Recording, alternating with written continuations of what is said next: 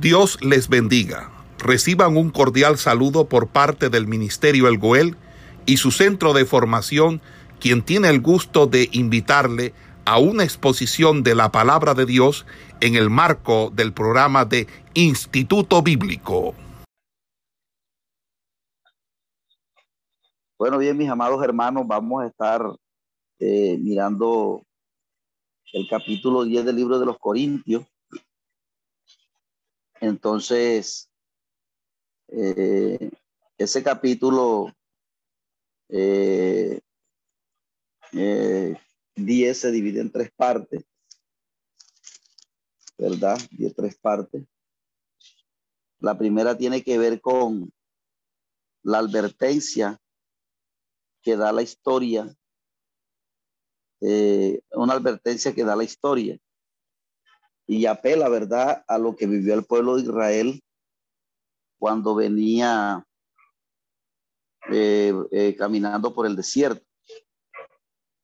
Entonces, eh, dice así la escritura, vamos a leer esos 13, el primero versículo dice, bajo la bendición del Padre, del Hijo y del Espíritu Santo, dice, porque no quiero, hermanos, que ignoréis que nuestros padres todos estuvieron bajo la nube y todos pasaron el mar y todos en Moisés fueron bautizados en la nube y en el mar. Y todos comieron el mismo alimento espiritual. Y todos bebieron la misma bebida espiritual, porque bebían de la roca espiritual que era Cristo, de, de la roca espiritual que los seguía y la roca era Cristo. Pero de los demás de ellos no se agradó Dios por lo cual quedaron postrados en el desierto. Mas estas cosas sucedieron como ejemplos para nosotros, para que no codiciemos cosas malas como ellos codiciaron, ni seáis idólatras como alguno de ellos, como alguno de ellos, según está escrito. Se levantó el pueblo a comer y a beber y se levantó y se levantó a jugar. Y no forniquemos como algunos de ellos fornicaron y cayeron en un día 23 mil. Ni tentemos al Señor como también algunos de ellos lo le tentaron y perecieron por la serpiente. No murmuréis como algunos de ellos murmuraron y perecieron por el destructor. Y estas cosas le acontecieron como ejemplo y están escritas para amonestarnos a nosotros, a quienes han de alcanzar los fines de los siglos. Así que el que piensa estar firme, mire que no caiga. No nos ha sobrevenido ninguna tentación que no sea humana, pero fiel es Dios que nos dejará ser, que no nos dejará ser tentado más de lo que podáis resistir, sino que dará también juntamente con la tentación la salida para que podáis soportar. Entonces, en esos eh, primeros 13 versículos, el apóstol Pablo continúa el pasaje eh, eh, de la temática que trae anterior en el capítulo 9, 24, 27. En el 9, 24, 27 él dice lo siguiente. No sabéis que los que corren el estadio, todos a la verdad corren, pero uno solo se lleva el premio. Corre de tal manera que lo tengáis. Todo aquel que lucha todos los que se abstiene de todo, de, se abstiene, todo aquel que lucha de todo se abstiene. Ellos a la verdad para recibir una corona corruptible, pero nosotros una incorruptible. Así que yo de esta manera corro, no como a la aventura. De esta manera peleo, no como quien golpea la sino como que sino que golpeo mi cuerpo y lo pongo en servidumbre no sea que habiendo sido heraldo para otros, yo mismo venga a ser eliminado. Entonces, a partir de estos, de estos cuatro versículos, ¿verdad? Que, que están anteriormente, es donde el apóstol Pablo toma su base para eh, continuar el capítulo 10 y quiere iniciar, ¿verdad? Con una, con algo que, que alguna vez escuché de un ciclista que, si no estoy mal, ganó cuatro veces el Tour de Francia. Y después descubrieron que el varón eh, ganó eso ilegítimamente porque se dopaba. Y le quitaron todos los títulos, todo lo que, todo lo que había conseguido, lo, lo, lo, tuvo que devolver. ¿Por qué, mis amados hermanos? Porque no corrió la carrera legítimamente. Y es lo que el apóstol Pablo está diciendo aquí, ¿verdad? Que la carrera en el Evangelio se debe eh, correr, pero se debe correr legítimamente, no con apariencia, eh, no con engaño, sino que la carrera se debe, eh, se debe correr legítimamente. Entonces, porque alguien podría decir que porque como ya pertenece a la fe, ya se bautizó, hizo el ritual del bautismo, y está tomando la cena y tiene una relación con la iglesia, eh, pareciera que eh, de pronto esos rituales eh, le dieran como licencia al hombre para pecar, ¿verdad? Para hacer cosas indebidas. Porque cuando el apóstol Pablo en su lineamiento teológico comienza a hablar de, del pecado, el apóstol Pablo hace una, hace una claridad en el libro de los romanos de cómo es cuando usted estaba en Adán y cómo ahora es cuando nosotros estamos en Cristo. Y Pablo utiliza, para hablar de Cristo, utiliza la palabra carne, perdón, para hablar de Adán, utiliza la palabra carne. Y para hablar de Cristo, utiliza la palabra espíritu en otras partes de su género epistolar del apóstol Pablo. Estamos hablando de Gálatas.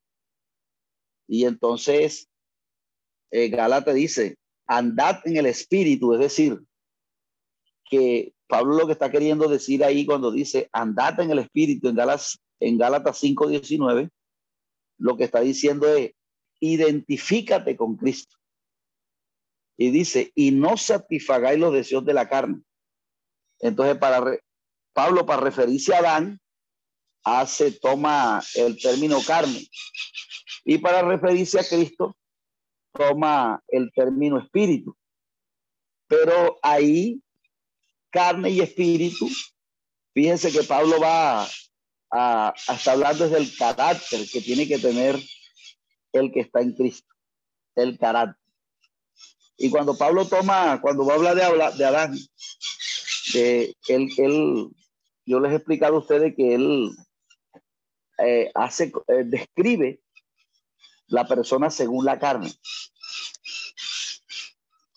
Y por eso cuando el apóstol Pablo dice aquí, sino que golpeo mi cuerpo y lo pongo bajo servidumbre, Pablo está haciendo referencia a la carne pero no que la Biblia haga un desprecio por nuestro cuerpo físico, no, sino que la Biblia más bien lo que está tratando de decir es que la posición de nosotros como cristianos en el Evangelio debe ser una postura de muerte al pecado, de muerte a la vieja vida.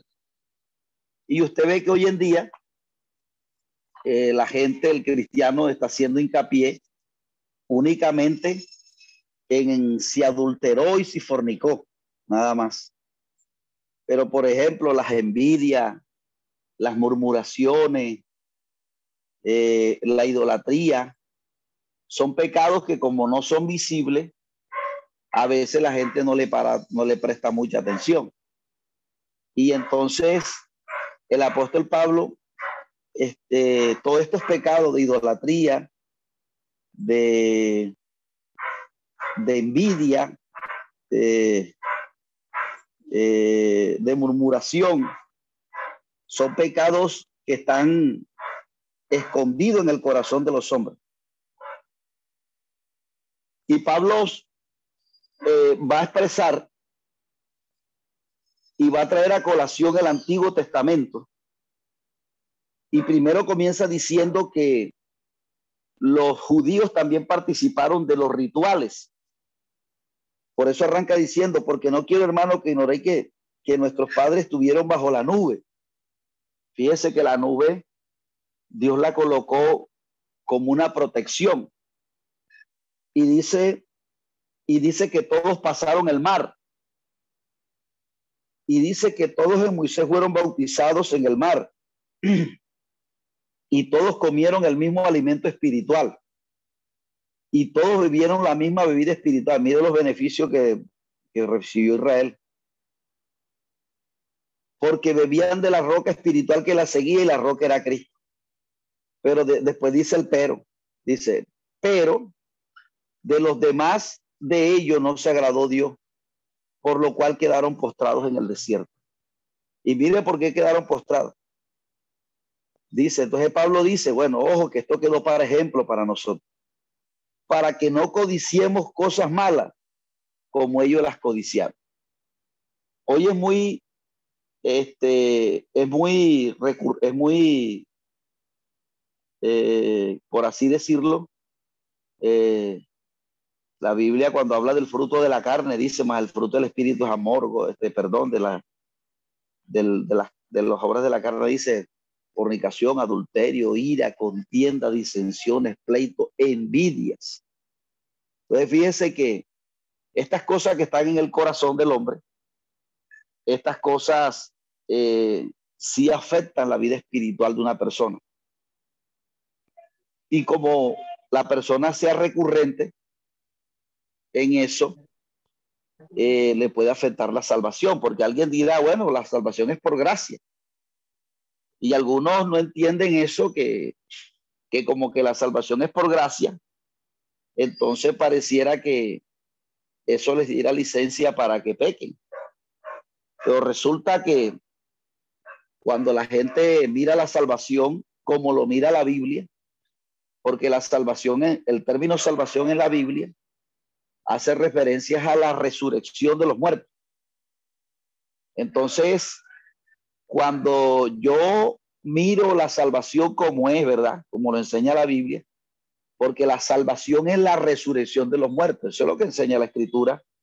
Por eso Romanos 8:11 dice, y si el espíritu de aquel que levantó de los muertos a Jesús mora en nosotros.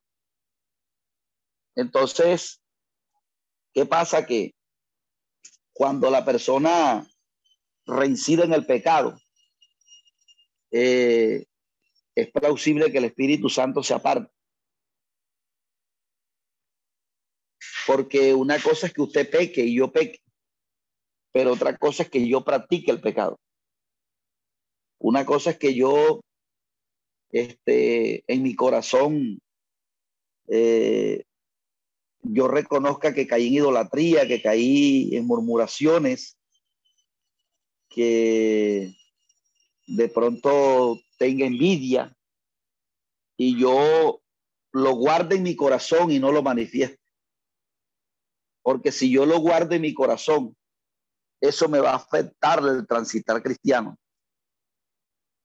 Entonces, estas cosas hizo que el pueblo de Israel, algunos quedaran postrados en el desierto.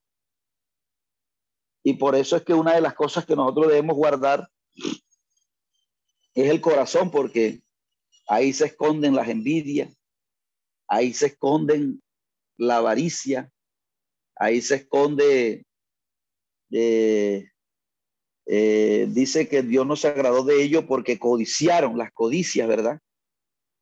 A veces nosotros codiciamos lo que tiene el otro, el cristiano, ¿verdad? A veces porque de pronto no tenemos ciertas cosas que los paganos tienen. Eh, eso nos puede afectar. Pero Dios quiere que eh, esta gente quedó postrada en el desierto porque aunque pasaron por la nube, aunque recibieron varios beneficios, pero quedaron postrados en el desierto porque tenían estas cosas en el corazón. Y, eso a algunos de ellos los llevó a fornicar, hasta, hasta cometer pecado que eh, hubo un varón que tomó la espada y mató a otro ahí en la tienda porque comenzaron a hacer pecado como los demás. Pero fíjese que eh, este, dice que me sorprende cuando dice, más estas cosas sucedieron como ejemplo para nosotros, para que no codiciemos cosas malas como ellos codiciaron, ni seáis idólatra como alguno de ellos, según está escrito, se sentó el pueblo a comer y a beber y se levantó a jugar. Fíjese que nosotros en este tiempo estamos viviendo estas circunstancias porque a veces, eh, a veces uno como que quiere estar cómodo, pero es para uno estar entretenido. Hay, hay una entretención en este momento. Y dice que se levantó el pueblo a comer y a beber y se levantó a jugar. O sea, la gente, después que tenga comida y bebida, eh, toman el Evangelio como un juego y no se asume una responsabilidad con él. Entonces, cuando la persona eh, tiene comida y bebida y en vez de colocarse en una dinámica de predicación, de asumir un compromiso con el reino, lo más plausible es que le venga lo, de, lo que viene a continuación donde dice, ni forniquemos como algunos de ellos fornicaron y cayeron 23 mil. O sea, porque la el entretenimiento y la, comodidad eh, lleva a la gente a que juegue, a que asuma el evangelio como un juego y ya cuando la persona está jugando, porque la persona no, como que la persona no, como que no se pellizca acerca de lo que está sucediendo alrededor o no se está dando cuenta de lo que está sucediendo alrededor, entonces la persona como que se entretiene y ahí la persona, este, eh, por eso usted ve gente en la iglesia que no está comprometida con el evangelismo, no está comprometida con el servicio a Dios, porque la gente quiere tener a un Dios únicamente que le dé, así como el pueblo de Israel dice que Dios le dio, ¿verdad? Los pasó bajo la nube, fueron bautizados, comieron el alimento, eh, bebida espiritual, pero ellos no, que, no querían asumir un compromiso con Dios. Entonces Pablo está diciendo que nosotros, él lleva a colación el carácter que tuvo el pueblo del Antiguo Testamento y cómo algunos de ellos cayeron postrados. Y le va a advertir a los corintios que ellos pueden estar bautizados y pueden estar en una iglesia, pero que ellos no dejen meter el mismo carácter, ¿verdad?, del hombre viejo, ni se ponga en práctica dentro de la comunidad cristiana. Porque a veces entre la comunidad cristiana hay hermanos que tienen envidias con otros, hay hermanos que tienen celos con otros. Y eso eh, eso dentro de la comunidad del Evangelio no se puede dar, porque la comunidad de Dios es una comunidad santa. Y ya nosotros tenemos que vivir, aquellos que hemos sido bautizados en Cristo, nosotros fuimos llamados a morir a los designios de la carne y ya no a vivir en una comunidad con el carácter eh, de Adán, sino con el carácter de Cristo. Por eso la Biblia dice que cuando habla del espíritu, dice, más el fruto del espíritu es amor, gozo, paz, paciencia. Eso es lo que verdaderamente identifica a un hombre espiritual. Lo que identifica al hombre espiritual es que nosotros cada día este, eh, nos identifiquemos con, el carácter de Cristo. Eso es lo que identifica al, hombre espiritual. Pero hoy en día la gente eh, quieren mostrar que es espiritual cuando, por los dones, que Pablo va a refutar eso más adelante. Entonces, mis amados hermanos, Pablo aquí está diciéndole a esta comunidad, ¿verdad? Que ellos tienen que tener en cuenta que, ellos deben sacar todo eso, ¿verdad? Lo que atrás les ha venido enseñando. Porque a pesar de que estemos en la comunidad cristiana, si persistimos en esto, entonces nos puede pasar lo que le pasó al pueblo de Israel cuando salió de Egipto. Y el, y en el versículo 14-22 le hace la advertencia contra la idolatría, ¿verdad? Dice, por tanto, amados míos, huid de la idolatría. Como a sensatos hablo, juzgá vosotros que digo, la copa de bendición con que bendecimos no es la comunión de la sangre de Cristo el pan que partimos no es la comunión del cuerpo de Cristo. Dice, siendo uno solo el pan, nosotros con ser muchos somos un cuerpo, pues todos somos, pues todos participamos de aquel mismo pan. Mirad a Israel según la carne. Los que coméis los sacrificios no son partícipes del altar. ¿Qué digo pues? Que el ídolo es algo o que sea algo lo que sacrifica a los ídolos. Antes digo que los gentiles sacrifican a los, a los demonios, los sacrifican y no a Dios. Y no quiero que vosotros hagáis partícipe con los demonios. No podéis beber la copa del Señor y la copa de los demonios. No podéis participar de la mesa del Señor y de la mesa de los demonios. O provocaremos hacerlo al Señor. Somos más fuertes que Él.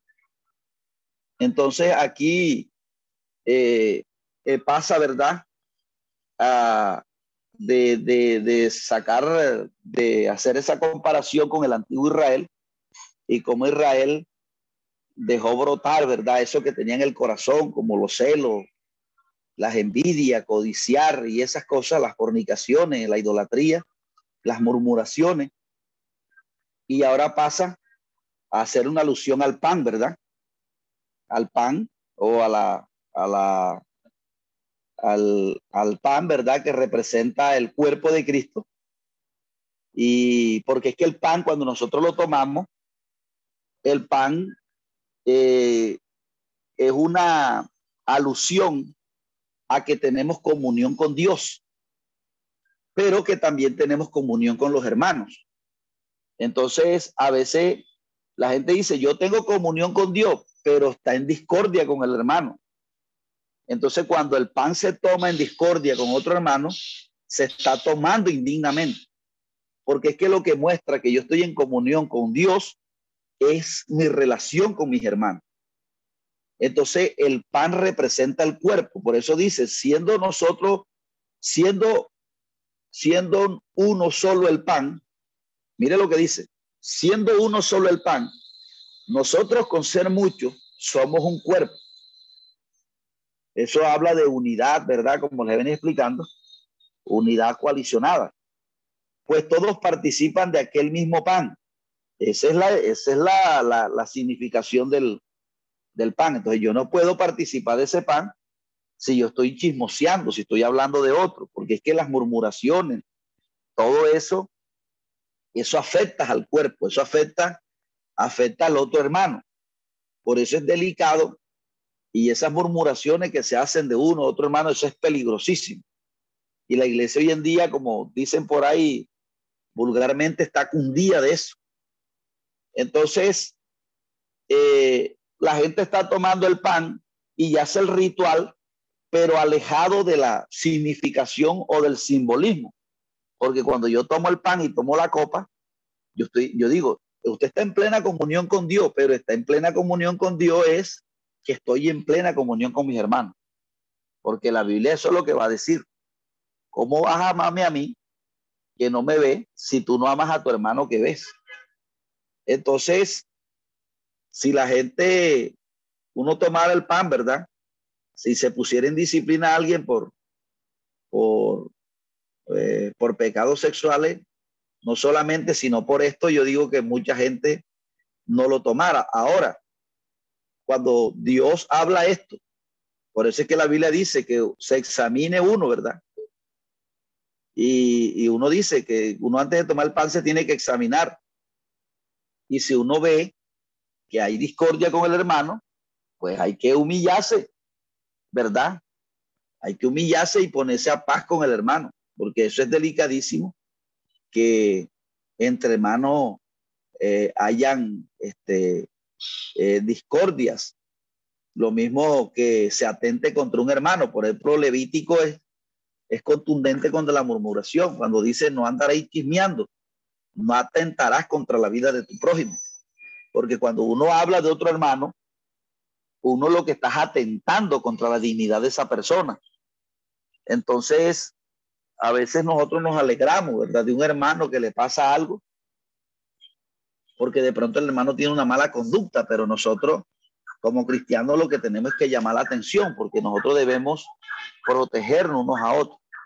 Por eso si, Si un hermano está haciendo algo mal, o el deber es llamarlo. Hermano, me dijeron que usted está haciendo esto. Y ya corta. Y, y ahí, si el hermano se corrige, eso agrada al Señor. Pero entonces la persona no le dice al que, al que es y se ponen en a murmurar, se ponen en a hablar de él. Ay, mira lo que hizo.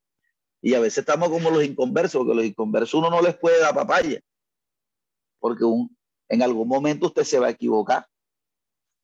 Pero el inconverso no te dice nada, el inconverso comienza a hablar de ti, mira, y eso que es cristiano. Entonces el cristiano también tiene la misma actitud del mundano, porque ve que un hermano está haciendo algo mal y en vez de llamarlo aparte, como dice la Biblia, se pone a hablar con otro. No, hay que hablar con la persona que tiene el problema. Hay que hablar con la persona directa. Y de esa manera es como lo expresa la escritura. Y dice, mira Israel según la carne, los que comen los sacrificios no son partícipes del altar.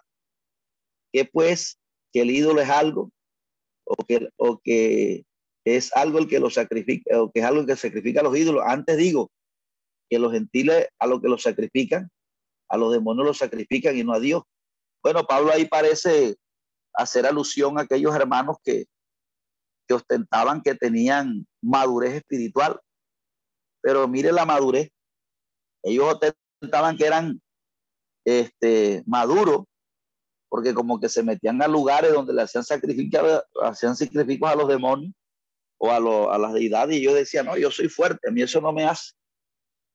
Entonces Pablo le decía a ellos que ellos tenían que salirse de ahí porque eh, entonces iban a ser partícipe con, con, los, con, los, con los gentiles, ¿verdad? Porque él, él, va a decir, ¿verdad? Es verdad que un ídolo nada es. Y el que sacrifica al ídolo tampoco es nada. Pero Pablo sabía que detrás de eso se esconden demonios. Porque, por ejemplo, uno un matacho eso ahí, que adora la iglesia católica, uno sabe que eso no es nada pero detrás de eso se, esconde Satanás. Entonces, una cosa es que una persona esté ahí porque le toca, pero yo que hago metido en un, en un, en un, en un culto católico, yo que hago metido ahí, no, no. Entonces, algunos hermanos que se creían fuertes en ese aspecto, pero en los, en los aspectos de la conducta con los demás hermanos estaban fallando en esto. Entonces hacían al, alarde que eran espiritual, porque decían, no, yo soy fuerte y me puedo meter donde, yo quiera y eso a mí no me hace. Pero mire la conducta que tenían acá, que eran idólatras, que eran, eh, fornicaban y, así cosas por el estilo y codiciaban. Entonces, eh, él dice que no podéis eh, beber la copa del Señor y la de la copa de los demonios. No podéis participar de la mesa del Señor y de la mesa de los demonios o provocaréis celo al Señor, eh, somos más fuertes que Él. Entonces ahí deja por sentado, ¿verdad? Que algunos como que, como que sabiendo, como que comían sacrificado a los ídolos. Y Dios, este, el apóstol Pablo quiere que ellos hagan una ruptura con todo ese paganismo y se aparten, ¿verdad?, para el Señor. Entonces, en los capítulos finales dice, todo me es lícito, pero no todo me conviene. O sea, todas las cosas son lícitas, pero no todo es conveniente, ¿verdad? Y Pablo no quería no solamente que se mirara si eso me podía hacer daño a mí, sino estaba haciendo daño al prójimo mío. Y hay cosas que verdaderamente unos son lícitos hacerlas, pero a veces no conviene. Y dice, todo me es lícito, pero no todo edifica. Ninguno busque lo suyo, ninguno, ninguno busque su propio bien, sino el del otro. Yo creo que si nosotros entendiéramos esa regla hoy en día, no hubiera tanta, tanta, tanta envidia, tanta cosa a veces que, que se da en las iglesias, que el uno, un hermano siente envidia porque el pastor puso a este y no lo puso a él, porque el cargo que él tiene, este, este, entonces eh, está en desacuerdo porque, porque ese cargo mejor se lo mereciera él. Pero yo creo que si uno eh, entendiera la regla bíblica, ¿verdad? Uno se evitara todo eso. Porque la Biblia dice, nadie busque su propio bien sino el del otro. Entonces uno más bien, bueno, si el pastor le dio ese cargo a él es porque él eh, fue Dios que se lo mostró y él es el que se lo merece y ya uno se libra de, de que se le afecte el corazón a uno. Pero a veces la gente, hermano, porque lo colocaron a otro y no a él miércoles, eso se deja dañar el corazón. Y entonces se pone y se revela y se le afecta el corazón, hermano. Y, y entonces ya no predica, ya, porque si usted tiene el corazón afectado, entonces cuando usted va a predicar, si usted, nosotros tenemos una, un, celo con otro, y cuando vamos a predicar el Espíritu Santo que nos va a usar, y ahí viene el decaimiento espiritual o ministerial de la persona. Por eso Dios dice que de toda cosa guardada, guardemos nuestro corazón. Eh, dice, de todo lo que se vende en la carnicería, comer sin preguntar nada por motivos de conciencia, porque el, del Señor es la tierra su plenitud. Si algún incrédulo los invita y quiere ir, todo aquel que os ponga delante, comete, sin preguntar por motivos de conciencia. Mas si alguien os dijere, esto fue sacrificado a los ídolos, no comáis, por causa de aquel que lo, lo declaró y por causa de motivos de conciencia, porque el Señor es la tierra de su plenitud. La conciencia, digo, no la tuya, sino la del otro. Pues porque, porque se ha de juzgar mi libertad o la libertad del otro. Y si yo con agradecimiento participo, ¿por qué he de ser persuadido por aquello de, de que doy gracia? Si pues come y bebe y, y hacéis otra cosa, hacerlo todo para la gloria de Dios. No se hay tropiezo ni a judíos, ni a gentiles, ni a la iglesia de Dios. Como también en todas las cosas, agrado a todos, no procurando mi propio beneficio, sino el de muchos para que sean salvos. Viese que el apóstol Pablo ahí da las directrices, ¿verdad? Porque en, en Corintio todas las carnes que es, las carnicerías, todos se lo dedicaban a los ídolos. Entonces era una problemática. Si el carnicero le sacrificó la carne al, al ídolo, entonces que la gente no lo podía comprar. Entonces, eh, Dios da las directrices que si usted lo invitan a comer en un lugar y uno tiene que preguntar sin, uno tiene que comer sin preguntar, uno no se va a poner a investigar de dónde vino eso, que si no sé qué, que si le no. Uno se lo tiene que comer y la Biblia dice que con acción de gracia es santificado. Pero si alguien ahí en ese momento llega y dice, no, eso que usted está comiendo se lo sacrificó un ídolo. Entonces Dios dice, bueno, no lo coma, no por ti, porque no se juzgar mi libertad como cristiano, sino por causa del otro. Y eso también es, es también valedero, ¿verdad? Que uno a veces uno no tiene que pensar por uno, ¿verdad? Con respecto a la libertad que uno tiene en el Señor, uno no tiene que abusar de ello en el sentido, por ejemplo, nosotros podemos hacer ciertas cosas, pero si yo veo que eso le perjudica a otro hermano, yo mejor no lo como delante de él. Hay hermanos, ¿verdad? Que, que dicen que usted no puede tomar café, que usted no puede tomar aquello, que no puede tomar esto. Entonces, cuando una persona está así comenzando, es mejor eh, no hacerlo delante de ellos, no por la libertad que usted tenga, sino por la del otro. Hay hermanos que se ponen, por ejemplo, una vez aquí en la federación sucedió que, que cuando llegaron a República Dominicana dijeron que no, que, que, la mujer, que no sé qué, que la falda, que tenía que ser. Y, y bueno, este, eh, el pastor dijo, bueno, este, sométanse a lo que ellos dicen, pero con el propósito de que, con el propósito de que no se rompieran las relaciones, porque a veces la gente rompe unas relaciones por unas bobadas, que si, que si se pone velo, que si no se pone velo. Entonces, eso, eso es un culto racional y un duro trato del cuerpo, pero a veces uno tiene que, eh, para poder, este,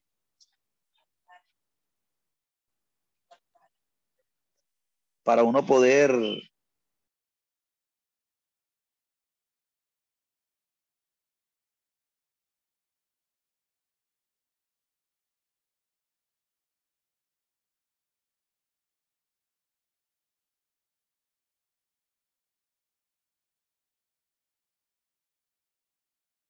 capítulo 14, perdón, con el capítulo 11. El capítulo 11 eh, nos va a hablar allí de... Eh, capítulo 11 se compone de dos partes también. Capítulo 11 dice... Eh, Seis imitadores de mí como yo de Cristo. El 2, ¿verdad?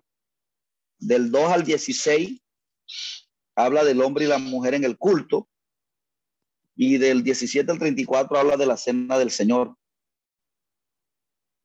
Entonces, eh,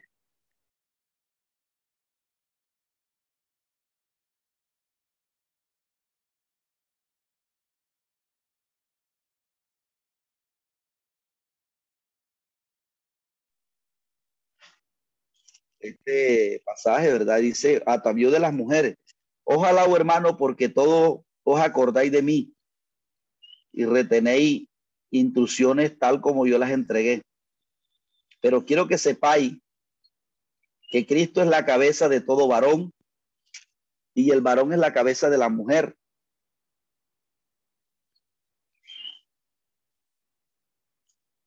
Y Dios la cabeza de Cristo. Todo varón que ora profetiza con la cabeza cubierta afrenta también su cabeza, pero toda mujer que ora o profetiza con la cabeza descubierta, descubierta afrenta también su cabeza.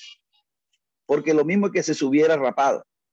Porque si la mujer no se cubre, que se corte también el cabello. Y si le es vergonzoso a la mujer cortarse el cabello o raparse, que se cubra. Porque el varón no, no debe cubrirse la cabeza pues él es imagen y gloria de Dios, pero la mujer es gloria del varón, porque el varón no procede de la mujer, sino la mujer del varón. Y tampoco el varón fue creado por causa de la mujer, sino la mujer por causa del hombre. Por lo cual la mujer debe tener señal de autoridad sobre su cabeza por causa de los ángeles. Pero en el Señor ni el varón es ni es sin la mujer, ni la mujer sin el varón. Porque así como la mujer procede del varón, también el varón procede de la mujer, pero todo procede de Dios. Juzgad vosotros mismos. Es propio que la mujer ore a Dios sin cubrirse la cabeza. La naturaleza misma os enseña que el varón le deshonroso dejarse crecer el cabello. Por el contrario, la mujer dejarse crecer el cabello honroso porque en lugar de velo se les fue dado el cabello. Con todo eso, si alguno quiere ser contencioso entre nosotros, si alguno quiere ser contencioso, nosotros no tenemos tal costumbre, ni la iglesia de Dios. Entonces allí se da algo bastante confuso, ¿verdad? Es un poco eh, los escritores de la Biblia, eh, algunos pasajes allí eh, suena como un poco confuso esta interpretación de ese capítulo, de esa parte del, del capítulo 16. Entonces, pero aquí Pablo lo que está enseñando es cómo debe conducirse eh, los hombres y las mujeres en el culto público. Eh, entonces, aquí hay unas como, como especie de unas relaciones, ¿verdad? Dice que eh, hay como especie una construcción.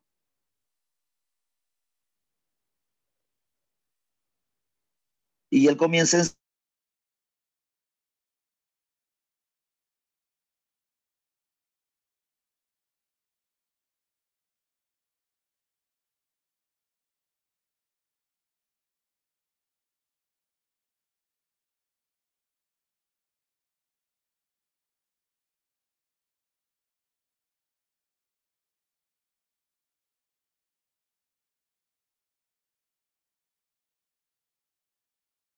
Yo no sé si usted sabe eso, porque el otro día salió un, un hombre ahí que, que, era presidente del concilio de la luz del mundo, creo que es que le escuché, diciendo y que el padre que era mayor que Jesús.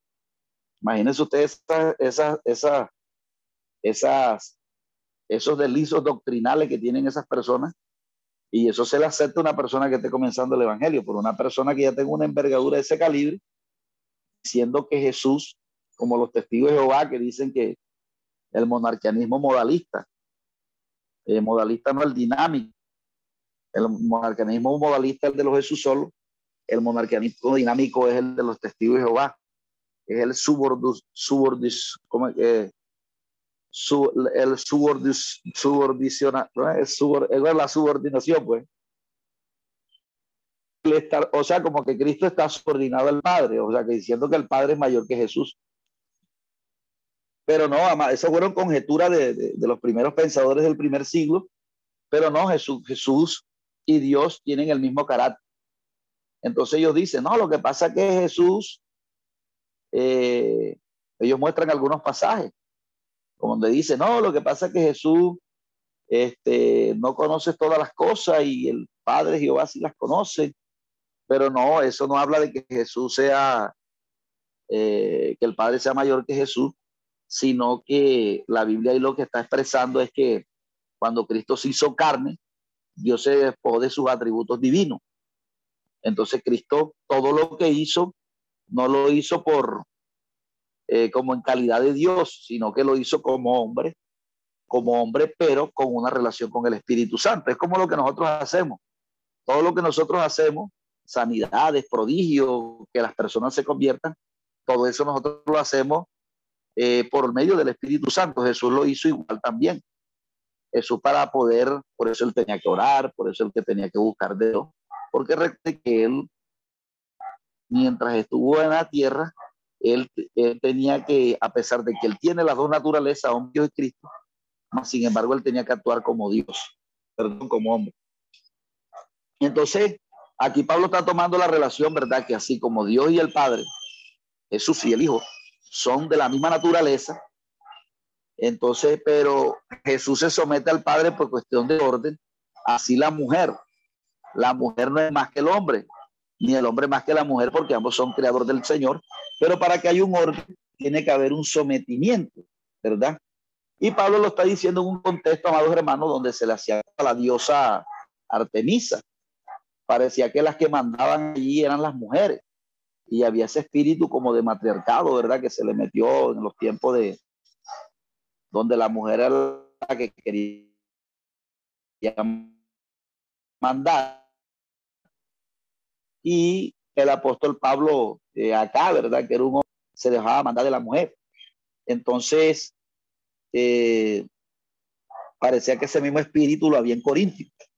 Entonces, allí la historia lo que enseña es que las mujeres, eh, primeramente, primeramente, a los hermanos, eh, arranca diciendo, ¿verdad? Que el primero, lo primero texto dice, ojalá, hermano, porque acordáis de mí y retener las instrucciones que al principio les entregué. Pero quiero que sepáis que Cristo es la cabeza de todo varón. Cristo es la cabeza de todo varón. Y el varón es la cabeza de la mujer y Dios es la cabeza de Cristo. Fíjese, eso se está hablando para que haya un orden dentro de la iglesia, porque aquí hay mujeres, a veces más iglesia, porque como son más pastoras que, el varón, o tienen el llamado al ministerio más las mujeres que el varón, entonces ellas son las que quieren mandar. ¿no? Entonces, entonces se quieren pasar por encima del varón y después puede mandar de pronto en lo ministerial, pero cuando ya está acá en lo, en lo eh, las mujeres tienen que subordinar al varón y a veces entonces como la mujer a veces es más en, el, en lo ministerial, eh, también en lo personal la mujer no quiere someter. Y entonces eso crea conflicto. Eso crea conflicto porque recuerde que el varón, Dios es el que lo llama a, eh, como cabeza. Hay un orden. Entonces, pero él comienza en el verso 4 diciendo, todo varón que oro profetiza con la cabeza cubierta, afrenta también su cabeza. Todo varón que ora o profetiza cabeza cubierta, afrenta también su cabeza. Entonces, ¿qué pasaba? Que se dice en la romana, usted sabe que Corintio era una provincia de Asia menor, pero esos pueblos estaban eh, colonizados por los romanos porque Roma era el imperio de turno. Y, esos lugares estaban colonizados por los romanos. entonces se dice que los romanos y que se cubrían la cabeza durante los devocionales y las devociones que ellos le hacían a los dioses que, que ellos adoraban. Entonces ellos dicen que se extendían ellos, esa era una práctica pagana y esa práctica como que la llevaron los romanos allá a Corintio, porque Corintio era una provincia que estaba totalmente eh, este, gobernada por los romanos. Entonces los romanos como que influyeron a los corintios en ese aspecto de, de amarrarse ese trapo en la cabeza cuando se iban a invocar los dioses. Entonces por eso Pablo está diciendo aquí, dice que la, todo varón que oro profetiza con la cabeza cubierta afrenta su cabeza, o sea, la cabeza de Cristo. Entonces Pablo como que está queriendo que ellos hagan una ruptura con las costumbres paganas. Porque eh, eh, ya ellos tenían que hacer una ruptura con esa con esa con ese paganismo, ¿verdad? porque eso como que tenía un simbolismo en la, el trapo en la cabeza cuando iba, cuando ellos eh, una relación con los dioses que ellos, que ellos, este, que tomaron, o sea, ya no, ya no eran los dioses paganos. Y entonces después se va a referir a la mujer. Pero toda mujer que ora o profetiza con la cabeza descubierta, afrenta también su cabeza. Entonces las mujeres en ese tiempo, en ese contexto de Corintio, como que usaban velo. Y el velo se lo ponía a la mujer como las, las que eran prostitutas las rapaban.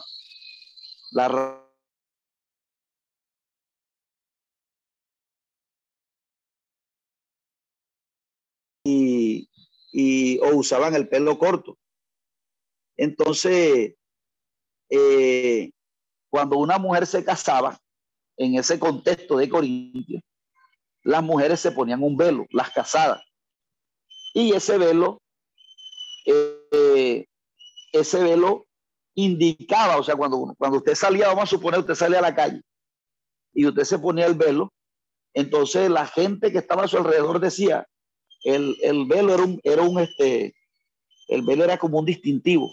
No, esa mujer que está ahí, que tiene velo, esa mujer está casada y está subordinada al marido, está subordinada al esposo. O sea, era una mujer culta, era una mujer este, eh, sometida. Eso era lo que transmitía el velo en ese contexto de Corinto. Entonces, si una mujer no lo hacía, no se ponía el velo, ella decía, no, ya yo, ya yo tengo la libertad, yo no quiero ponerme velo. Entonces, Pablo le dice, bueno, si tú no te pones velo, entonces afrentas tu cabeza, o sea, vas a dejar el ridículo a tu esposo. Eso es lo que le dice ahí, mira lo que dice. Porque si la mujer no se cubre, que se corte también el cabello. Y si le es vergonzoso a la mujer cortarse el cabello o raparse, que se cubra. Porque, bueno, entonces Pablo está diciendo, bueno, si, si tú no quieres ponerte el velo, pero si tú no te pones el velo, estás afrentando tu cabeza, o sea, estás afrentando a tu esposo porque lo está dejando en ridículo. Entonces él dice, bueno, si no quieres ponerte el velo, entonces rápate. Porque si a ti te es vergonzoso raparte, es igual como si no te colocaras velo. O sea, entonces lo que Pablo, si para ella era vergonzoso cortarse el cabello, entonces lo que lo está colocando es en una posición que ella misma este, si a ella le es vergonzoso cortarse el cabello, entonces al varón, al esposo de ella también es vergonzoso que ella lo deje en ridículo no ponerse el velo. Pero bueno, esta era una cuestión por, por cuestiones culturales, como para Pablo no poner obstáculos a los demás hogares para la hora de predicar el evangelio. Recuerde que cuando Pablo entró, amados hermanos, a Jerusalén, Pablo circuncidó a Timoteo. No porque él, este, ya Pablo sabía que ya la circuncisión nada era, porque la circuncisión ahora es del corazón. Pero Pablo dijo, si yo llego a Jerusalén y Timoteo no está circuncidado, entonces pueden matar a Timoteo y también eso me quita como que, este, me quita como que, o puede entrar en contienda. Entonces Pablo dijo, bueno, yo para predicar el evangelio ahí en Jerusalén tengo que llevar a este muchacho circuncidado. Porque si no, entonces no me va a permitir predicar el evangelio. Entonces hay cosas, amados hermanos, que ni le quitan ni le ponen. O sea, una persona se circuncide hoy en día, ni le quita ni le pone. Si una persona se pone velo, ni le quita ni le pone. Pero en ese contexto sí, porque cuando la mujer no utilizaba velo, y eso es más bien, eso prácticamente, bueno, podríamos comparar, ¿verdad?, con el anillo, que el anillo es una simbología. Cuando usted, una persona con un anillo, usted dice, bueno, esa mujer es casada porque tiene el anillo. Por eso es, eso es importante que uno use anillo, ¿verdad? Tanto la mujer casada como el hombre casado, porque así de pronto ya la hermana sabe, no, ese varón está casado, ese es como, una, es como un distintivo. Lo mismo el velo, ya la persona que, que veía una mujer con velo decía, no, esa mujer es casada y esa mujer ya está sometida y es una mujer que está sometida al esposo. Entonces, básicamente, amados hermanos, es lo que el apóstol Pablo está queriendo decir con, con la postura de este eh, y comienza a apelar al Génesis, ¿verdad? Algunos han dicho que, que por esta causa la mujer no debe ministrar en el culto ni en el templo, porque que, por lo que Pablo va a decir adelante, dice, porque el varón eh, dice, porque el varón, el verso 7, porque el varón no debe cubrirse la cabeza, pues él es la imagen y gloria de Dios, pero la mujer es gloria. Esa es la pañueleta esa que se ponían cuando que aprendieron de los romanos.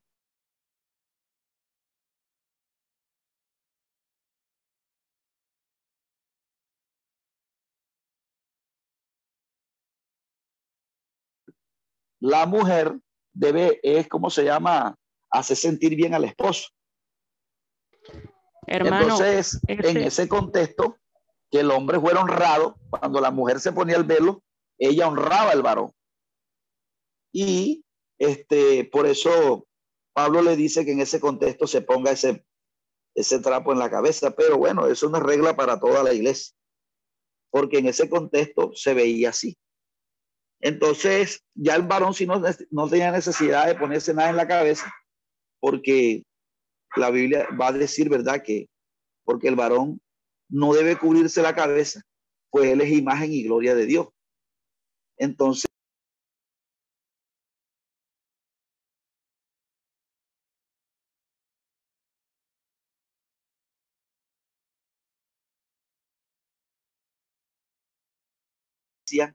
debe haber un orden.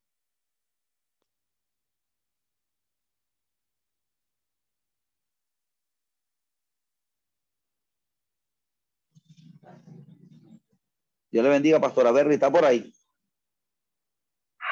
Eh, esa es la, esa es la, eh, a la referencia que el apóstol Pablo se hace en esa primera, en esa primera división de ese capítulo, y luego la, el, el, el resto del capítulo, ¿verdad? Va a hablar acerca de la, de la, de la cena del Señor.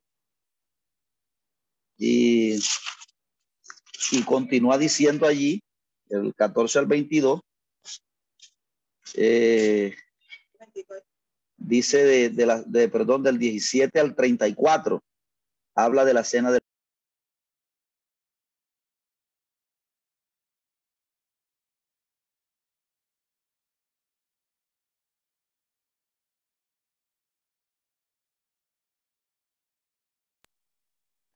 Entonces, mis amados hermanos, dice aquí, pero, pero el, el versículo, el versículo, el versículo, este,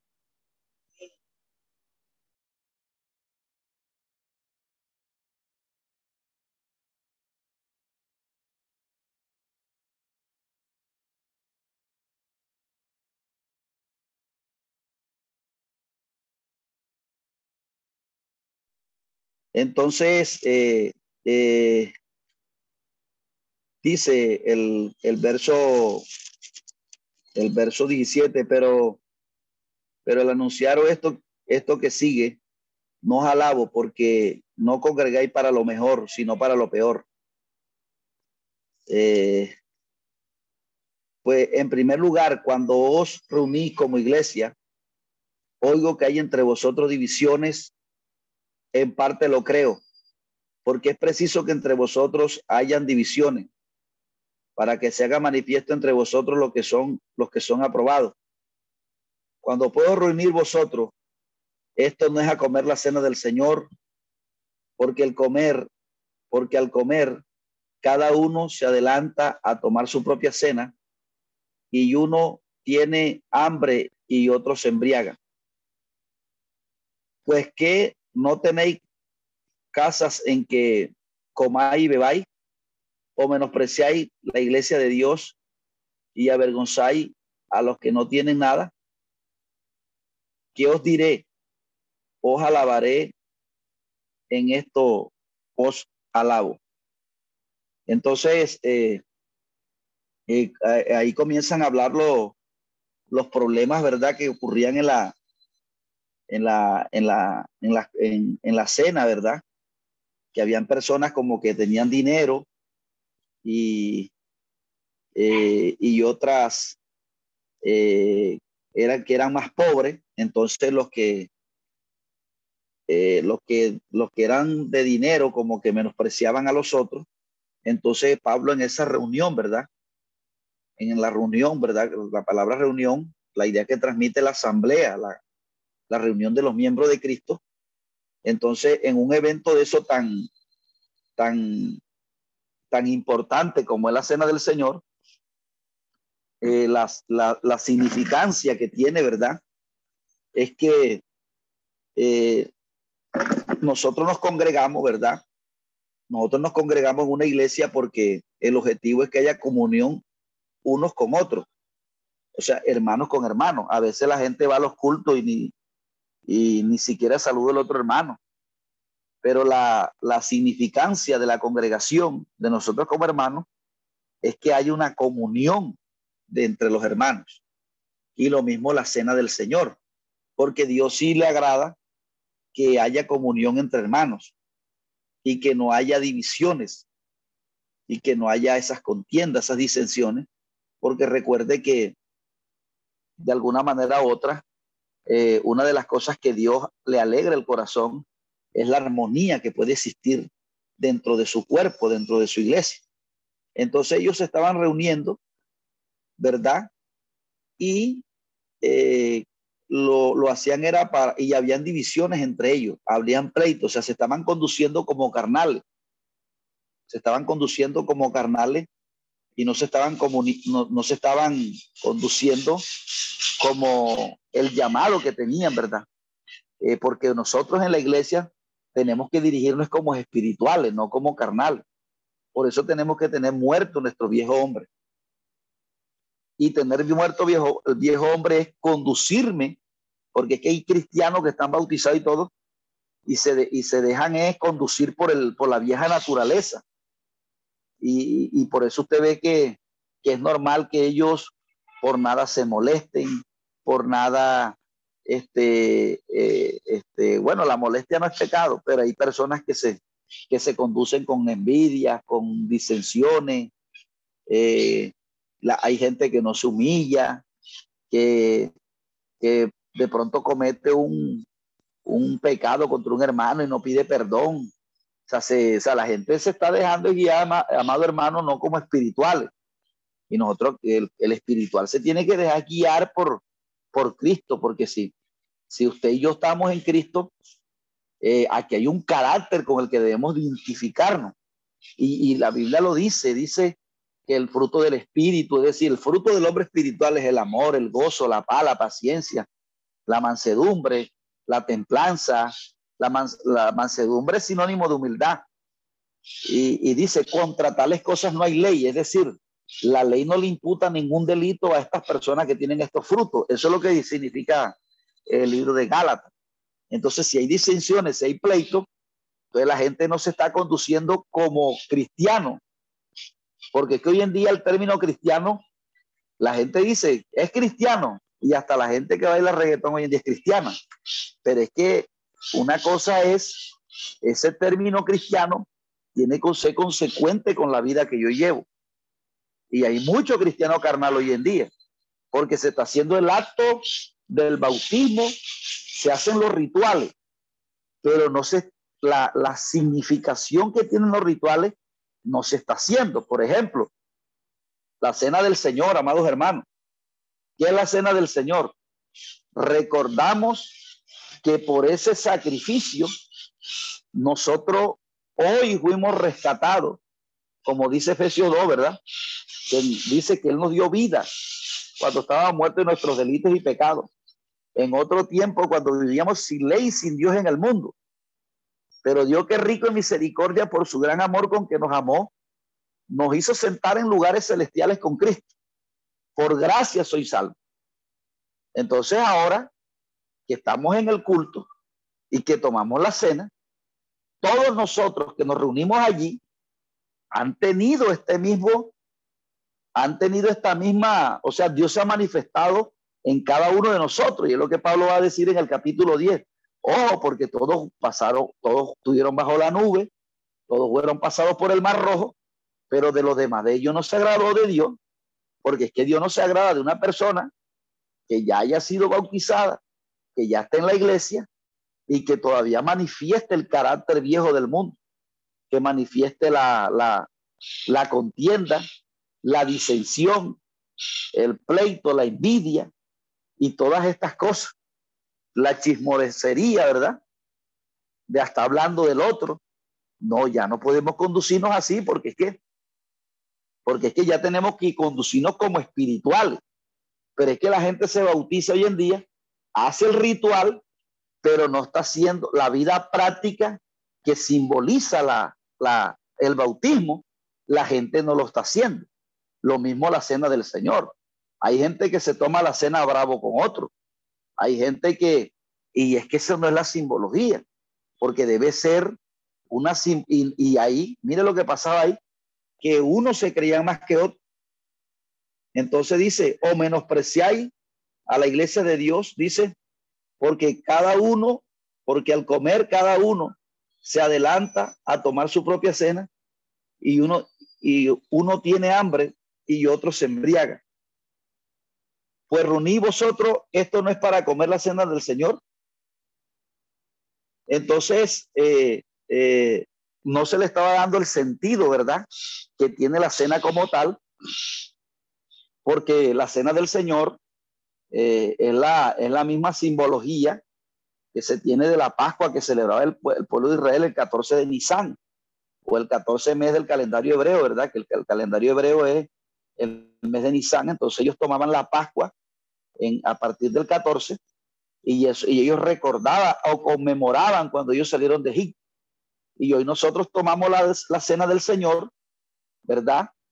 Que por ese sacrificio fuimos sacados, y así como los judíos fueron sacados de la mano del imperio más poderoso de ese tiempo, que era Faraón, nosotros fuimos sacados del, del, de, la, de las manos de Satanás, ¿verdad? Como dice Eclesiastes 4, que dice que me volví para ver la, lo que se hace debajo del sol y a las lágrimas de los oprimidos, sin tener quien los suele.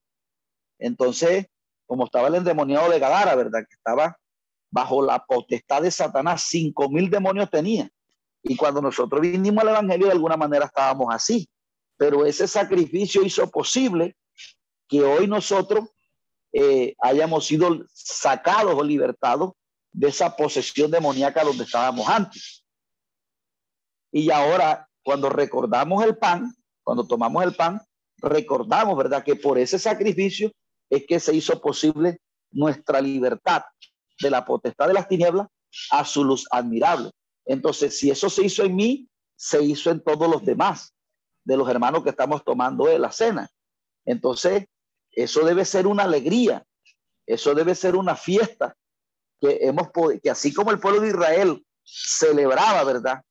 Que ellos estuvieron cautivos por 400 años bajo ese imperio y hoy eh, ellos celebraban con una alegría que ahí fueran sacados de, de, la mano de Faraón, así nosotros debemos celebrar con esa alegría, debemos celebrar en compañerismo, ¿verdad?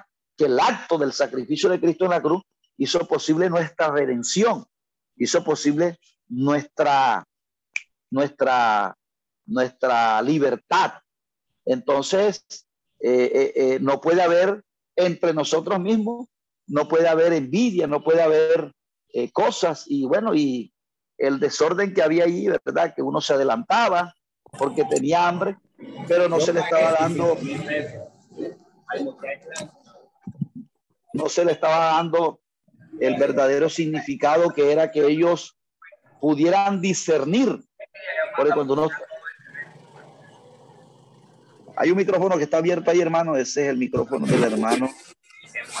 La voy a decir. Álvaro. el, hermano Álvaro tenía, bueno, ya lo cerró. Bueno, entonces, mis amados hermanos, eh, bueno, después él comienza de una manera ahí a explicar, ¿verdad? Porque yo recibí del Señor lo que también he dado.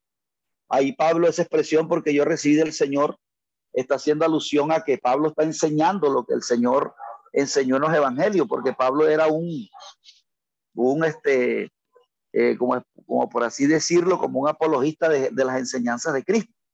Es decir, Pablo cuando iba a dar unas enseñanzas, eh, la tomaba basada en lo que ya Jesús había enseñado, porque Jesús era su modelo y por eso está esa expresión, porque yo recibí del Señor lo que también he enseñado, que el Señor Jesús la noche que fue entregado tomó pan y habiendo dado gracia lo partió y dijo, tomad y comed, este es mi cuerpo que por vosotros es partido, hacelo en memoria de mí.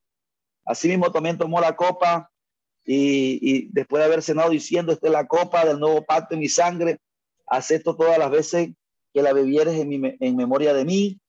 Así pues, todas las veces que, coma, que la comieres este pan y bebieres esta copa, la muerte del Señor, anunciáis hasta que Él venga. Amén. O sea, es decir, la, la muerte del Señor anunciáis recordáis la muerte del Señor. ¿Y para qué recordamos la muerte del Señor, amado? Para nosotros recordar ¿verdad?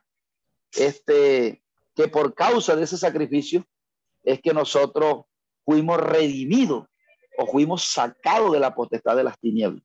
Entonces, por eso cuando tomamos la cena y tomamos el pan, recordamos, hacemos eh, un recorderio y eso que para él, para él fue en ese momento un dolor, un lloro, ¿verdad? Hoy para nosotros eso se convierte en una alegría por lo tanto, debemos celebrarlo de una manera, este, este, eh, debemos celebrarlo con alegría. Debemos celebrarlo con alegría, la cena del Señor.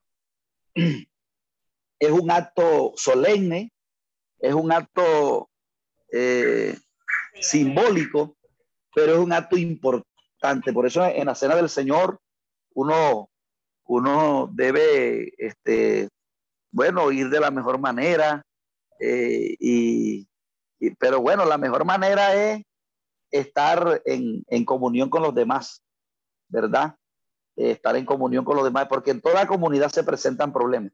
El problema es que a veces los hermanos no son maduros para resolver los conflictos que tienen, para resolver las circunstancias que se pueden dar, esas envidias, eso que no, que yo le tengo a aquella hermana como una cosita. No, eso hermano, eso en Dios hay que sacarlo, eso no, eso no es correcto. Y hay gente que le da largo a eso. Y hay gente que tiene discordia con otro hermano y no se sienta. Ven acá, hermano, vamos a sentarnos a hablar aquí. Bueno, no podemos estar así. Yo lo ofendí, perdóneme. Y bueno, y perdóneme usted a mí también, pero aquí no podemos estar aquí en la iglesia. Entonces, el orgullo hace que a veces la gente eh, deje pasar el tiempo y deje pasar el tiempo y usted lo ve que cuando entonces la hermana va a predicar, a ella no le gusta, eh, no, y se para y, tiene la cosa en el corazón. Eso, eso no es correcto, amado hermano. Eso hay que sacarlo. Usted, hay gente que, porque lo que hace la contienda es que el día que el hermano, en el cual yo tengo la diferencia, va a predicar, entonces eso el día no me agrada, no recibo la palabra como es. Pero, pero cuando hay reconciliación, entonces se le gana la victoria a Satanás. Entonces, imagínese usted que hay gente que está tomando la cena del Señor así. Entonces, se está haciendo el ritual, pero no se está haciendo la, se está haciendo el ritual, pero está alejado del significado que tiene, que aquí haya compañerismo y haya armonía entre nosotros. Entonces, fíjese que por eso es que Dios le dice al pueblo de Israel en el tiempo de Isaías, porque Isaías fue uno de los predicadores que amonetó la apostasía. Y ellos hacían el ritual de ayunar. Y Dios le dijo, no ayunen como hoy, porque ustedes ayunan para herir con el puño inicuamente. Entonces hay gente que ayuna es para creerse más que los demás. No, yo me creo más que la iglesia aquella. Entonces fíjese que la apostasía, no solamente el problema de la apostasía es que afecta a nuestro vestir, que afecta a nuestro, que se, la gente se, se tire en el cuerpo todas las vanidades, sino que también de alguna manera la apostasía es que, amados hermanos, eh, nos afecta el corazón y el enemigo nos pueda meter las disensiones, los pleitos entre nosotros y que lo veamos como normal. Porque hay aposta, porque vamos a tener problemas. Y lo, pero nosotros los podemos resolver, sentarnos como maduros. Pero si ya la persona le da largo a eso, entonces estamos en apostasía también, porque de alguna manera u otra la apostasía lo que hace es llevar o, hacer retroceder al hombre hacia los designios de la carne. Y yo hago una pregunta, si dos hermanos en la iglesia tienen esas posturas y no se arreglan, o sea, ¿qué diferencia tienen con los que están en el mundo? Porque los del mundo andan así, amados hermanos. Los del mundo andan así. Y Pablo eso lo quiere corregir. Por eso Pablo es duro con eso. Eh, entonces, dice, de manera que cualquiera que comiera este pan o bebiera esta copa del Señor indignamente, será culpado del cuerpo y de la sangre del Señor. entonces, ¿por qué, amados hermanos? Porque esto lo, lo tiene que tomar, son gente espiritual. ¿Quién es el espiritual? El que no anda en contienda, el que no anda con envidia con el otro. Ese es el espiritual. Pero hoy en día la cena la toma cualquiera. Y, los, estamos, los liberales, mejor dicho, eso le dan la cena hasta el, hasta el carnal, le dan cena y hay gente que está en discordia con otro y así bebe la cena. Hombre, póngase a play, póngase a cuenta, póngase a cuenta con el hermano, hable con él, siéntense, es hora de sentarnos, hermano. Y hay gente que toma la cena así, eh, que sabe que tiene una, que sabe que tiene un abierto conflicto con el pastor. Y está tomando la cena así. Hombre, no tome la cena así, que se, que se va a, ¿cómo se llama? a, afectar espiritualmente. Si usted tiene un conflicto con el pastor, hermano, o enséñelo en la iglesia, y usted ve que hay una disensión, que hay algo ahí, que hay un rechazo, siéntese, diga, pastor, yo me siento así, me siento así, porque es que no peca, un hermano no peca con decirle al hermano, con decirle al pastor que se encuentra incómodo por una situación, no peca. Peca que se lo a otro, pero si usted va donde el pastor y le dice, pastor, vean, a mí, yo estoy incómodo porque usted está montando este varón aquí y este varón yo no lo espiritual. No peca. Ahí no peca porque usted está presentando una incomodidad, ¿verdad? Y, bueno, y, ya el pastor entonces este, eh, decidirá y, y, hasta a veces esto es, es sano, ¿verdad? Porque, porque hay veces que uno, la gente está pensando cosas de uno y uno no sabe. Pero si el hermano se lo dice a uno, uno puede corregir tal acción. Pero el problema es que hoy en día que la gente está tomando la cena con conflictos, con cosas, amados hermanos, y eso no es correcto porque la significación de la cena del Señor es que haya armonía y es un peligro. Es un peligro que la gente tome la cena así, porque fíjese, Judas presumía que estaba bien, que estaba en armonía con los demás y no estaba en armonía con los demás, porque Judas ya había preparado, había fraguado un plan contra, para entregar al Señor. Y él presumía que estaba bien. Y fue cuando el espíritu inmundo se le metió. Porque él estaba presumiendo que estaba bien cuando no estaba bien. Entonces, entonces dice que Satanás entró en él. Y como una persona rencida y rencida y rencida en lo mismo, y no se pone a paz con el hermano y no se sienta, ven acá hermana, yo con usted, siento que hay algo aquí entre nosotros y yo se lo quiero expresar porque yo no quiero. Eso hay que hablarlo, amado hermano, porque eso es peligroso, eso es peligrosísimo. Porque la significación del pan es que hay una armonía, por eso dice el libro de los Hechos. Y dice, y todos estaban unánimes juntos. Y dice que nadie decía hacer nada. Ahí había una coinonía ahí, una, una armonía ahí en el libro de los Hechos.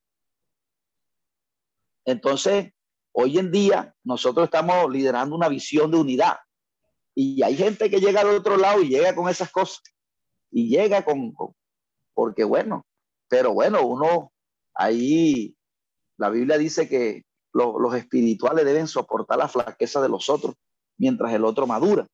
pero de alguna manera u otra el objetivo es, amados hermanos. Entonces aquí sigue diciendo, eh, eh, bueno, ya aquí él, concluye porque eh, el que bebe indignamente el cuerpo del Señor, juicio come y bebe para sí, por lo cual muchos enfermos y debilitados entre vosotros y muchos duermen. Ese dormir, mira, hay gente que no ya no siente deseo de predicar. Hay gente que no siente deseo de ir al templo a, a barrerlo. ¿Por qué? Porque han entrado en una, se entra, cuando se toma el pan indignamente, se entra en una, en una, en una apatía espiritual. No hay esa, no hay ese deseo de predicar, todo se le vuelve una carga, el, el, el, lo espiritual, miércoles ya el pastor otra vez con eso, eso se le vuelve una carga. Entonces, eso, eso afecta. Por eso es que, por eso es que Dios pide, eh, dice quién, eh, dice el, salmo, la perspectiva salmódica, ¿verdad? Dice quién estará en tu lugar santo, el limpio de mano y puro de corazón.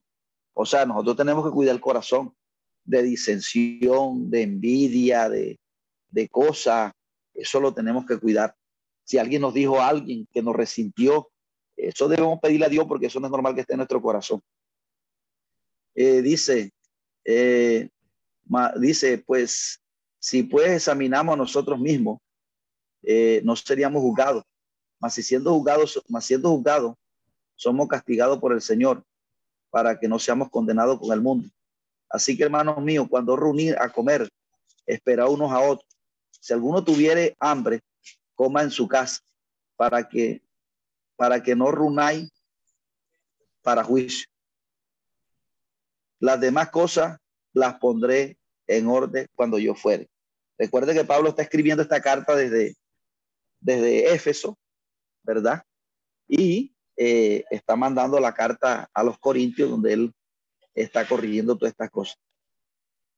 Entonces Pablo dice que nosotros tenemos que examinarnos, ¿verdad? A nosotros mismos. Y de esa manera no seríamos juzgados. Entonces, eh, lo que Dios quiere es que si hay alguna mala conducta en uno, uno pueda decir, Dios mío, perdóname, ayúdame a cambiar en esto, pero no reincidir en el mismo pecado. Eh, con respecto al capítulo 12, amados hermanos, eh, ese capítulo 12 se va a dividir también en, en, dos partes. Capítulo 12 del libro de los Corintios. ahora entra a hablar de los dones, ¿verdad? de los dones espirituales. Entonces, con respecto a los dones, eh, del 1 al 11 va a hablar del Espíritu Santo y eh, a partir del 12.31 va a hablar del cuerpo, del cuerpo que es la iglesia. Entonces, en esos primeros 12 capítulos, él habla de los dones, ¿verdad? La palabra don eh, en griego es un término que aparece únicamente neumático en griego y hace referencia a los espirituales. Dice, no quiero hermano que ignoréis acerca de los dones espirituales. Sabéis que cuando era gentil se extraviaba llevados como se hoy lleva un, como se llevan los ídolos mudos. Por tanto, os hago saber que nadie que hable por el Espíritu de Dios llama anatema a Jesús. Y nadie que pueda llamar a Jesús Señor, nadie puede llamar a Jesús Señor si no es por el Espíritu Santo. Ahora bien, hay diversidad de dones, pero el Espíritu es el mismo. Hay diversidad de ministerios, pero el Señor es el mismo. Y hay diversidad de operaciones, pero Dios que hace todas las cosas, en todos el mismo. Pero cada uno les da la manifestación del Espíritu para provecho. Porque a este da por el Espíritu palabra de sabiduría, a otro por palabra de ciencia, según el mismo Espíritu, otro palabra de fe, a otro fe por el mismo Espíritu, y otros dones y sanidades por el mismo espíritu. A otro el hacer milagro, a otros profecía, a otro discernimiento de espíritu, a otros eh, interpretación de lengua, pero todas estas cosas las hace uno y es el espíritu, repartiendo a cada uno en particular como él quiere. Entonces, fíjese que allí como que había como un mal concepto con los dones.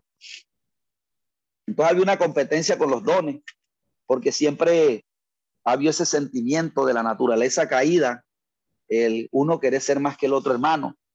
Y entonces los dones como que se tenían era para, para, para competencia. Entonces, eh, el que hacía milagro, entonces veía más por debajo al que el que tenía palabra de sabiduría y, y, eso hoy en día lo vemos, eh, hoy en día lo vemos en la práctica de cómo un ministerio le tira el otro. No, que esto no es con rodilléutica ni con hermenéutica, esto es con rodillética. Entonces, entonces usted ve la gente hablando de, de señales, o sea, como quien dice, aquí vale el que hace señales y milagros, el que enseña aquí no vale, y, así sucesivamente. O sea, había una competencia, pero es, es lo que todas estas problemáticas la habían amados hermanos, era porque eh, había una inmadurez en Corintio. Corintio era una iglesia que tenía dones, pero que era inmadura espiritualmente.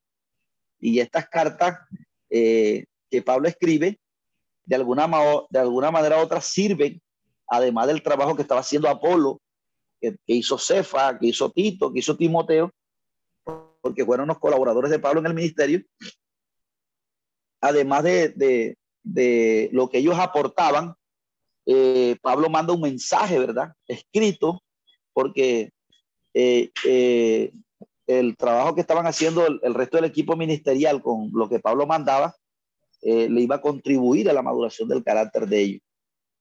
Entonces, entonces él arranca diciendo que no quiere que ellos ignoren, o sea, que tengan desconocimiento acerca de los dones, ¿verdad?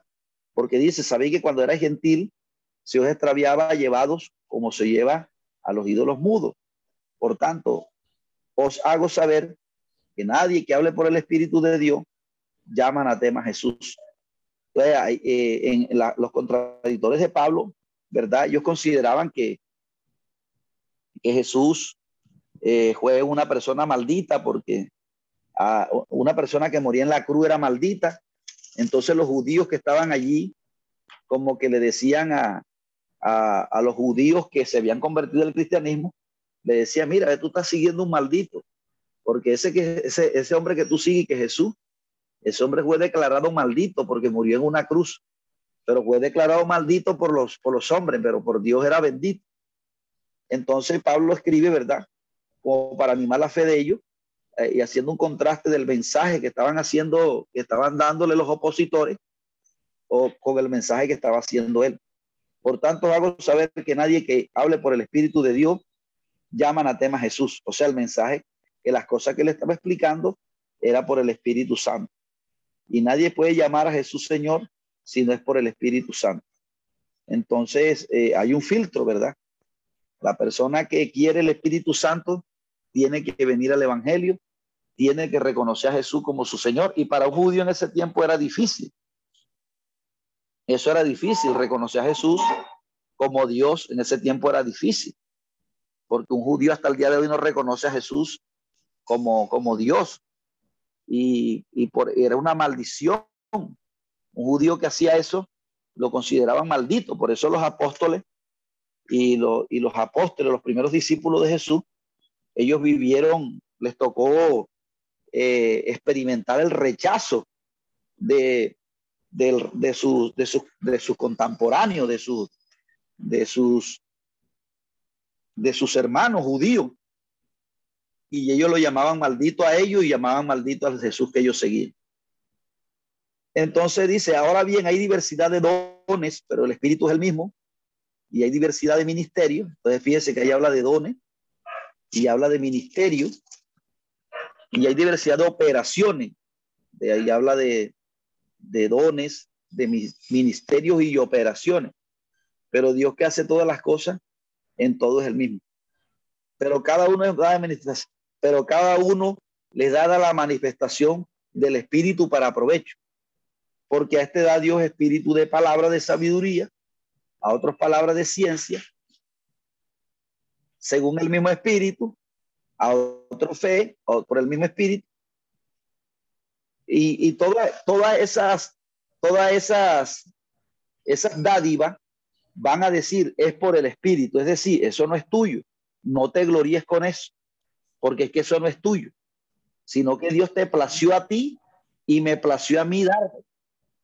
Entonces, si yo hago una manifestación de milagro y si yo, Dios me da palabra de sabiduría, eso no debe enorgullecer al ministro, porque es que eh, hoy en día hay un problema que la gente se está enorgulleciendo eh, por los dones que Dios le da. Y la gente está haciendo, este, creo que la iglesia evangélica nuevo, nuevo, creo que tiene el micrófono abierto. Mira, revisa ahí, hermano. Eh, entonces, los dones no deben gloriarnos, ¿verdad? Entonces, hoy en día hay como una especie de competencia por los dones y los dones no nos deben dividir porque los dones es el, es el, el ¿verdad? Que Dios da, como cuando un soldado va a la guerra y lo equiparan de municiones para que él enfrente al enemigo. Nosotros como cristianos evangélicos, Dios nos equipara con estos dones, con estos regalos. Por lo tanto, y esto, tener esto es una responsabilidad con el reino. Esto no es para uno enorgullecerse. Entonces Pablo va a decir que todos los dones van a apuntar, le tienen que contribuir al cuerpo. Como una persona tenga un don de Dios y lo coja para el, uso personal de él, esa persona se está metiendo en problema con Dios. Porque los dones son para el cuerpo. Por eso, una persona que Dios le dé un ministerio y Dios lo use y le dé un don en particular, lo tiene que usar para el cuerpo, no para él.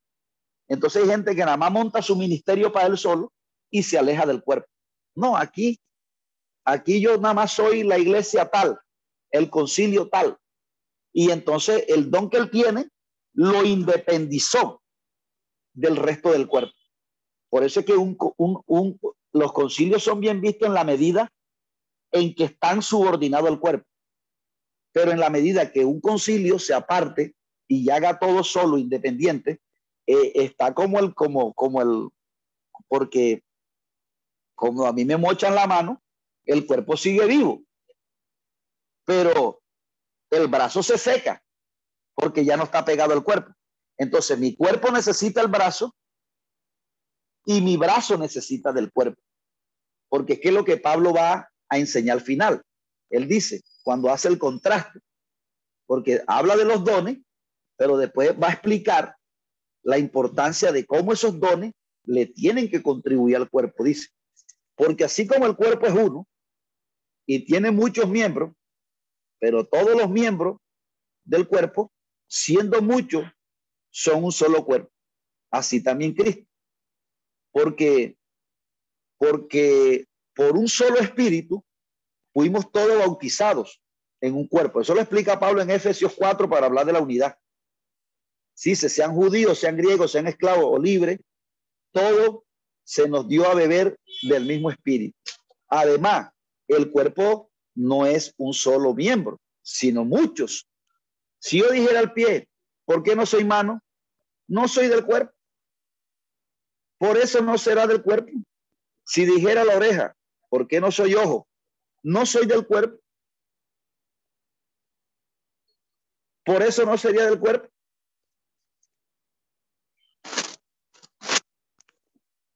Si dijere, si todo el cuerpo fuese ojo, ¿dónde estaría el oído? Si todo fuese oído, ¿dónde estaría el olfato? Más ahora Dios ha colocado a los miembros cada uno de ellos en el cuerpo, como él quiso. Porque si todo soy fuera, dice, porque si todo fueras un solo miembro, ¿dónde estaría el cuerpo? Pero ahora son muchos los miembros, pero el cuerpo es uno solo. Por eso es que la iglesia primitiva, cuando usted revisa, la gente quiere ser como la iglesia primitiva, y hay una alabanza esa que dice que, que vengan los días de gloria, que vengan los días de gloria a la iglesia pentecostal. Que el ciego vea, que el mudo hable. Pero la gente quiere buscar eso nada más eh, cada quien en particular, pero nadie, quiere, nadie quiere unirse. Y es que eso vuelve cuando la iglesia se una, cuando la iglesia tome el orden del modelo de la iglesia, porque el modelo es el cuerpo. El modelo, los concilios fracturaron al evangelio. Por eso usted ve hoy en día que cada quien está por su lado. Y eso trajo un fraccionamiento de la, del cuerpo de Cristo. Ahora, como ya lo he dicho, si ya un concilio busca, ¿verdad? Entiende, hombre, ¿verdad? Yo, la Biblia habla de unidad, yo tengo que buscar la unidad. Entonces ya él, ahí, ahí un concilio no está mal porque ya está unido al cuerpo, está, unido el resto del cuerpo y está rindiendo eh, cuenta de lo, espiritual, de lo, de lo que se hace. Pero ya cuando ya se, se toma esa visión para estar solo, independiente, ya ahí sí es un problema porque ya se fracciona el cuerpo. Dice, no tengo necesidad de vosotros. Dice, ni el ojo puede decir a la mano, no te necesito, ni tampoco la cabeza a los pies, no tengo necesidad de vosotros. Antes bien, los miembros del cuerpo que perecen, que parecen más débiles, son los más necesarios. Y aquellos, y aquellos del cuerpo que no parecen menos, que nos parecen menos dignos, a estos vestimos más dignamente y los que en vosotros son menos decorosos se tratan con más decoro. Porque los que nosotros son más decorosos, porque lo que en nosotros son más decorosos no tiene necesidad. Pero Dios ordenó el cuerpo, dando más abundante honor al que le faltaba, para que no haya desaveniencia en el cuerpo, sino que los miembros todos se preocupen los unos por los otros. De manera que si un miembro padece, todos los miembros se duelen con él. Y si un miembro recibe honra, todos los miembros con él se gozan. Vosotros pues soy el cuerpo de Cristo y miembros cada uno eh, y miembros cada uno en particular. Y aún nos puso Dios en la iglesia, primeramente apóstoles, luego profetas, luego tercero maestro, luego los que hacen milagros, después los que sanan, los que ayudan, los que administran, los que tienen dones y lengua. ¿Son todos apóstoles? ¿Son todos profetas? ¿Todos maestros?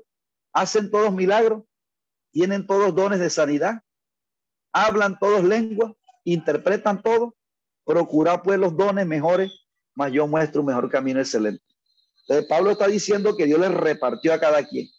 ¿Con qué propósito, amados hermanos? Que nosotros veamos la necesidad de unirnos. Porque si Dios le reparte los cinco ministerios, uno en particular, vea, Dios no le reparte los cinco ministerios a alguien en particular, a una persona orgullosa. Porque hoy en día la gente reclama y que son apóstoles. Pero imagínese usted ellos dicen que son apóstoles porque tienen una soberbia, porque están reclamando dignidad. Y Dios le da los cinco ministerios es a alguien que entienda que él no puede estar solo. Y eso se los da para que une el resto del cuerpo. Entonces, ¿para qué Dios puso un evangelista y al otro pastor y al otro maestro? Porque es que los cinco ministerios deben trabajar en coalición. Porque si el, maestro evangeliza, si el evangelista evangeliza, entonces puede que el, el que puede que el evangelista enseñe, pero él no va a enseñar como el maestro, porque el maestro tiene un don que Dios le dio especial a él. Perdón, tiene el ministerio. Entonces el evangelista se jacta porque tiene bastante gente, pero él como no tiene el ministerio de enseñanza, esa gente que tiene ahí amontonar en la iglesia, tiene que complementársela el otro ministerio. Pero si el evangelista se pone aparte y dice, yo, yo mismo las enseño, yo mismo hago, yo mismo hago todo, yo mismo evangelizo, yo mismo pastoreo, yo mismo enseño, yo soy solo. Entonces, esa gente que él tiene ahí, amados hermanos, esa gente le va a crecer deforme. Porque es que, por eso Pablo en Efesios 4, si ustedes ven ese pasaje, hables de la unidad del cuerpo. Y dice, para que ya no sean niños fluctuantes. ¿Por qué los cristianos hoy en día fluctúan, fluctúan y cualquier doctrina los enreda, porque la gente evangelizada, es llevada a la iglesia, pero la gente no está teniendo un crecimiento doctrinal. Entonces, hoy en día la gente se da alarde de quién tiene más gente. Y eso no es así. La gente, los, cinco, los ministerios, los dones, tenemos que funcionar de una manera en coalición. Por eso Jesús le dijo a los discípulos, Señor, que ellos sean uno, así como nosotros, porque el Padre, el Hijo y el Espíritu Santo trabajan de una manera coalicionada. Y así ese mismo carácter lo deben tener los ministerios. Los ministerios, cada don que Dios nos da es para beneficio del cuerpo, es para el provecho del cuerpo. Todo es para el cuerpo, no es para un beneficio personal. Una persona puede comenzar, yo quiero un ministerio, yo me estoy preparando para un ministerio, pero el ministerio mío no va a estar suelto, no, tiene que estar unido a otro, a los otros ministerios, porque yo nunca puedo pretender que puedo armar solo algo como una independencia, no, aquí ese pasaje yo creo que hermanos, hermanos, es claro con la visión de cuerpo, es un pasaje pero contundente. Y cita los otros pasajes paralelos que son Romanos 12, Efesios 4, Juan 17, porque Pablo lo que hace es una exégesis.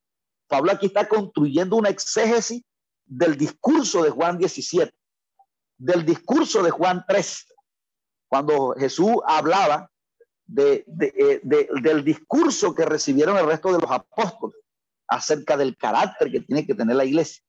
Y de hecho, Cristo viene por una iglesia unida, mis amados hermanos. Por eso en este tiempo hay que buscar la unidad porque porque eso es lo que muestra que yo verdaderamente amo a Dios. Y Juan lo dice, nadie puede decir que yo amo a Dios si yo eh, este, odio a mi hermano. Y comienza a decir, ¿quién fue el que, que mató a Abel? No fue Caín. ¿Y por qué causa lo mató? No, por la envidia. Por, y comienza a, a, sacar eh, esos sentimientos, amados hermanos, que puede estar dentro del corazón de un hermano en una comunidad. Y hay gente que ve, que siente ese celo por otro, esa cosa, y el hermano no lo saca a la luz. O a veces el pastor que a veces pareciera que los pastores tienen preferencia más por unos que por otros, entonces eso como que resienta a la otra oveja, entonces eso, eso, eso, eso, eso puede venir, pero yo no, no tengo que dejarlo ni en mi corazón. Si un pensamiento de eso llega a mi corazón, yo solo tengo que combatir, hablar con el pastor, o sea, pastor, mire, siento como una envidia contra mi hermano, yo, pero eso no está correcto, ayúdenme a orar, yo, yo quiero ser libre de eso, hay poder en la sangre de Cristo, pero hay gente que se lo deja ni dar. Entonces, eso ha traído conflictos en el cuerpo.